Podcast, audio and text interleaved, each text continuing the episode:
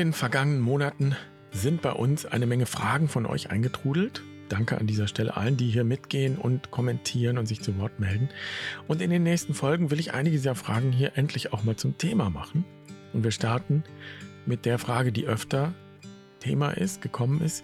Viele, die zu Barfuß und Wild kommen, sind nämlich irgendwie noch christlich verwurzelt, fühlen sich zugleich aber heimatlos. Denn Kirche und das real existierende Christentum, wenn ich das mal so sagen darf, erfahren sie einfach nicht mehr als Heimat. Und so kommt es zu einer Frage, die man in den meisten anderen Ländern der Welt überhaupt nicht stellen würde. Soll ich aus der Kirche austreten? Und damit herzlich willkommen bei Barfuß und Wild. Ich bin Jan. Schön, dass du dabei bist.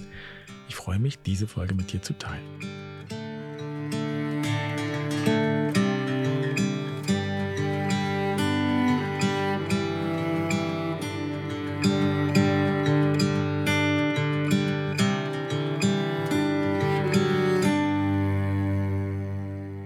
Gertrud schreibt, ich erlebe in unserer Pfarre vor Ort sehr viele sehr hartherzige Menschen und ohne urteilen zu wollen, kann ich mich schon langsam nicht mehr zugehörig fühlen. Das schmerzt, denn ich habe Sehnsucht nach einer Gemeinschaft. So überkommt mich der Gedanke immer wieder, dass ich austrete. Die Frage ist nur, wo ist dann die Gemeinschaft, nach der ich mich sehne? Soweit Gertrud, danke. Gertrud. Und deine Frage soll hier jetzt mal stellvertretend stehen für viele, die sich auch mit diesem Thema auseinandersetzen. Und genau genommen sind da ja zwei Fragen drin. Also soll ich aus der Kirche austreten? Und wo finde ich Gemeinschaft? Spirituelle Gemeinschaft. Nun gibt es verschiedene Ebenen, auf denen wir das Thema Kirchenaustritt betrachten könnten. Wir könnten juristisch schauen, wir könnten theologisch schauen. Und dann könnte man die Frage stellen, was denn ein Kirchenaustritt überhaupt ist und ob der überhaupt so möglich ist, wie man sich das landläufig so vorstellt. Ich bin Mitglied, wenn ich austrete, bin ich nicht mehr Mitglied. Denn eigentlich ist es ja die Taufe, die die Zugehörigkeit zur Kirche bestimmt und nicht der Mitgliedsbeitrag. Wer getauft ist, kann also im Grunde genommen gar nicht austreten, denn die Taufe kann man nicht rückgängig machen. Und deshalb gibt es in den allermeisten Ländern dieser Welt so etwas überhaupt nicht. Kirchenaustritt, da fragt keiner danach. Und nun bin ich katholisch und man könnte dann auch die Frage stellen, warum die katholische Kirche in Deutschland im Fall des Kirchenaustritts so einen Sonderweg gehen kann. In anderen Fragen aber nicht. Wenn es um den Zölibat geht, wird nämlich immer die weltkirchliche Einheit beschworen. Das könne man nur auf der weltkirchlichen Ebene entscheiden. Bla bla bla. Und ich sage ganz bewusst bla bla bla, weil sich die Institution natürlich völlig unglaubwürdig macht wenn es beim Kirchenaustritt dann plötzlich doch möglich ist, eine Ausnahmeregelung zu treffen, die im Grunde nur in Deutschland gilt und die nicht nur irgendeine Kleinigkeit regelt, sondern immerhin gleichzusetzen ist mit einer Exkommunikation, also dem Ausschluss.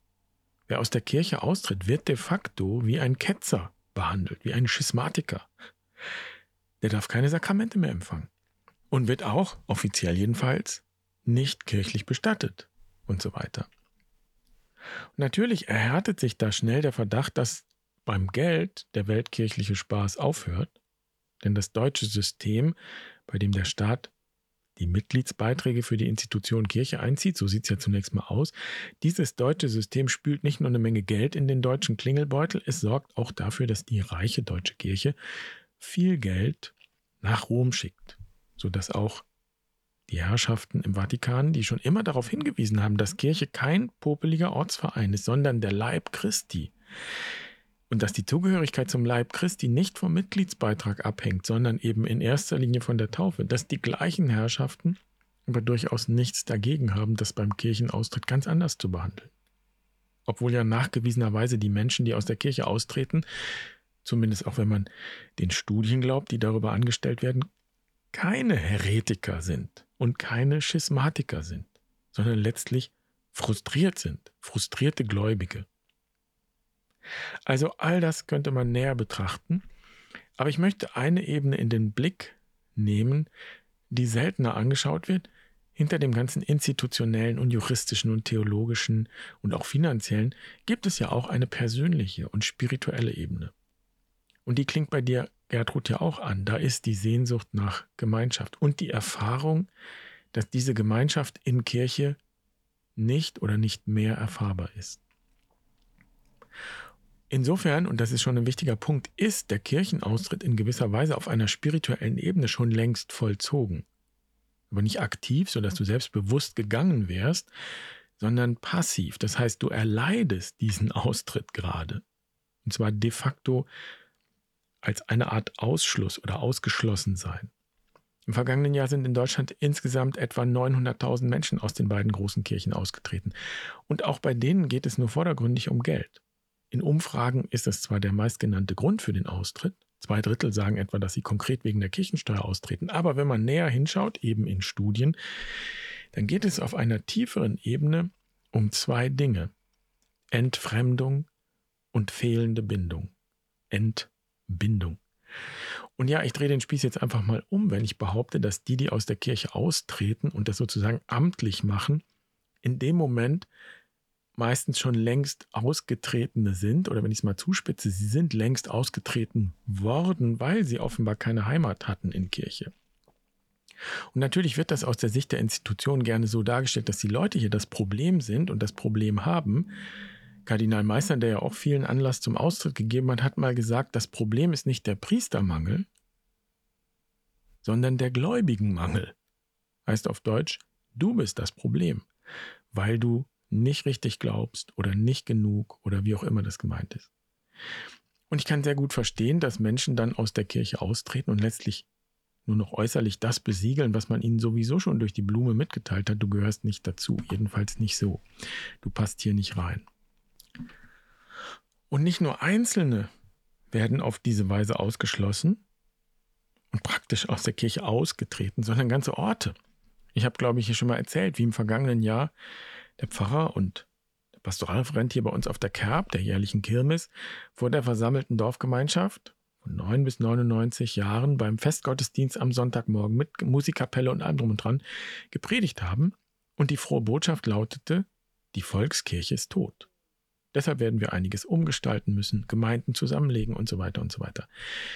Und das war natürlich eine paradoxe Situation, denn das Volk saß ja da und ich konnte mich gerade so beherrschen, nicht aufzustehen und zu sagen, hallo, ich fühle mich gar nicht tot. Ich fühle mich ziemlich lebendig. Was meint ihr eigentlich genau? Und das ist es, was gerade vielerorts passiert oder was ich beobachte. Die Institution Kirche erklärt die Gläubigen für tot, zentralisiert alle Strukturen und verhindert so auch noch, dass Zugehörigkeit vor Ort überhaupt entsteht und gestärkt wird. Und ich kann daher sehr gut nachvollziehen, wenn jemand die Konsequenz daraus zieht und den Kirchenaustritt auch amtlich bestätigt. Und selbst die katholischsten Katholiken hier am Ort kehren dem Ganzen mittlerweile den Rücken. Und ich nehme das wahr wie eine Art Protest mit den Füßen. Für viele ist das vielleicht auch überhaupt noch die einzige Möglichkeit, die sie sehen, ihre Meinung zum Ausdruck zu bringen und einen Platz einzunehmen. Jedenfalls muss ich das so betrachten, wenn ich die Taufe ernst nehme. Da entscheiden sich so viele Getaufte zu gehen. Das passiert ja nicht, weil ihnen ihr Glaube egal ist, sondern weil sie sich nicht mehr zugehörig fühlen zur Institution Kirche. Und ich respektiere persönlich hundertprozentig alle, die aus der Kirche austreten und sich so entscheiden. Und für mich persönlich mache ich da keinen Unterschied. Hier zum Beispiel im Dorf leben 1000 Menschen und knapp 500 sind noch offiziell katholisch. Ich betrachte das einfach nicht so. Ich betrachte es anders. Für mich ist jeder und jede Getaufte nach wie vor ein Teil von Kirche. Und ganz ehrlich, selbst die, die nicht getauft sind, sind mir willkommen. Denn es heißt ja auch nicht, dass Gott katholisch geworden ist oder evangelisch, sondern Gott ist Mensch geworden. Und die Frage könnte nun also sein, gibt es überhaupt Gründe, gute Gründe, die dafür sprechen, nicht aus der Kirche auszutreten? Und du merkst, ich kann nicht einfach Ja oder Nein auf die Frage antworten, ob man aus der Kirche austreten soll, ob man das tun soll, sondern das ist eine sehr persönliche Sache, welchen Weg jemand einschlägt. Ich kann sehr gut nachvollziehen, was Gertrud und andere erfahren. Ich kenne selbst das Gefühl, mich in Kirche nicht mehr zugehörig zu fühlen. Ich kenne die Sehnsucht nach Gemeinschaft. Ich kenne auch den Impuls, austreten zu wollen. Und ich komme dann auch zu der Frage, was dann? Wie weiter? Und es gibt verschiedene Gründe, warum ich persönlich nicht austrete. Der wichtigste hat damit zu tun, dass ich das Feld nicht den anderen überlassen möchte. nicht einfach den anderen überlassen möchte. Das bedeutet, ich fühle mich zugehörig und diese Zugehörigkeit ist für mich nicht abhängig von irgendetwas Äußerem.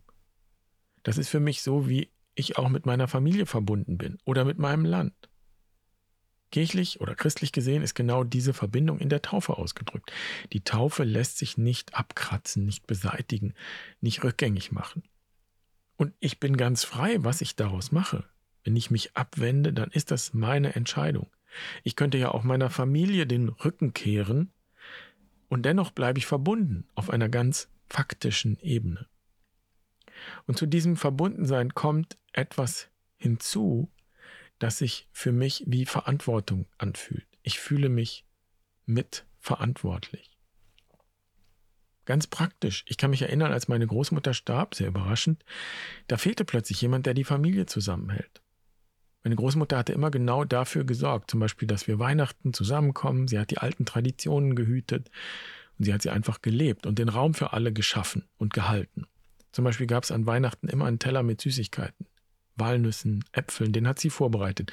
Und der oder die Älteste musste den Apfel teilen und alle in der Familie, auch die Haustiere übrigens, mussten ein Stück essen. Es war eine Tradition aus dem Erzgebirge und als meine Großmutter starb, gab es niemanden, der zum Beispiel das gemeinsame Weihnachtsfest weiterführen wollte. Und die Männer in der, in der Familie wollten diese Tradition sogar ausdrücklich abschaffen. Braucht doch keiner. Zu viel Aufwand und so weiter. Und da habe ich das übernommen. Und wir, also meine Frau und ich, wir haben beschlossen, dass wir Weihnachten, also Heiligabend, immer bei uns zu Hause feiern und diese Tradition sozusagen hüten. Und alle sind willkommen, die kommen wollen. Und es gibt bis heute den Teller mit den Nüssen und den Äpfeln.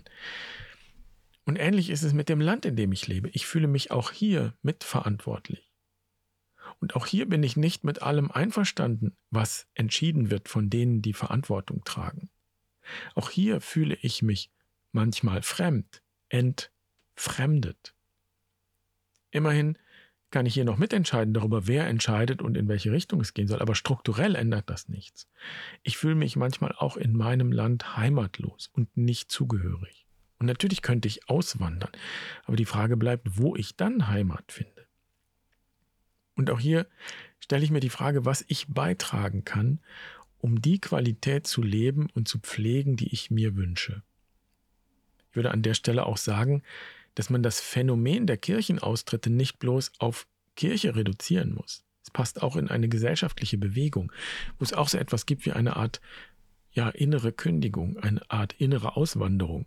Immer weniger Menschen engagieren sich politisch auf kommunaler Ebene, in Parteien, in Nichtregierungsorganisationen, in Vereinen und so weiter. Und das heißt, immer weniger Menschen nutzen die Gestaltungsspielräume, die sie tatsächlich haben oder haben könnten.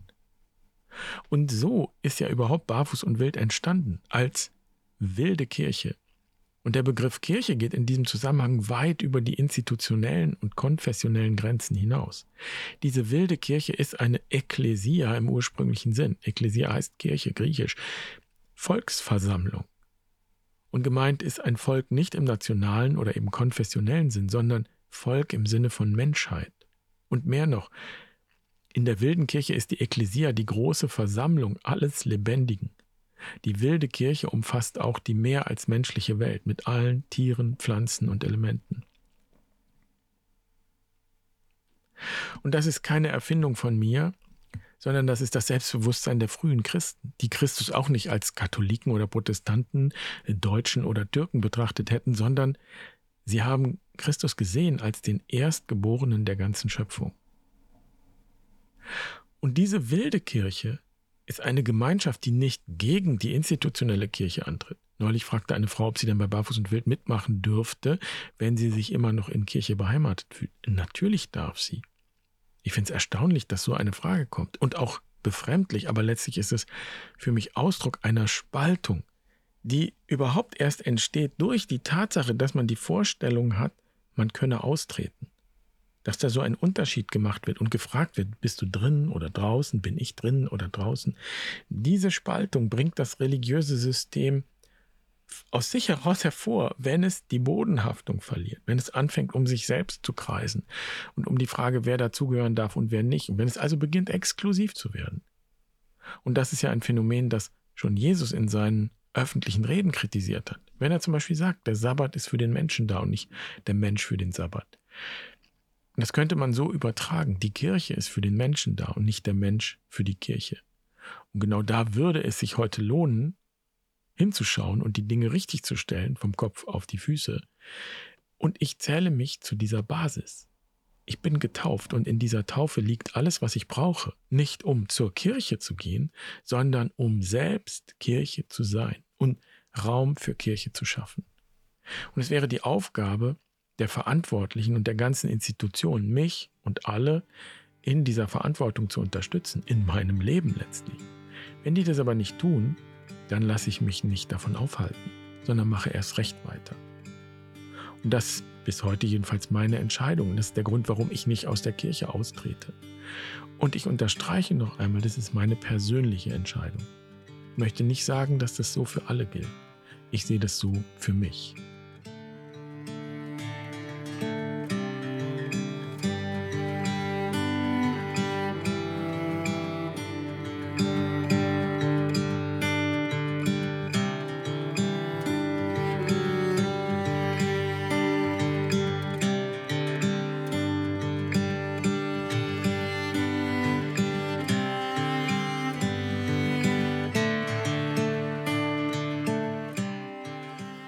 Vielleicht suchst du noch nach einer Antwort auf die Frage, ob du aus der Kirche austreten sollst.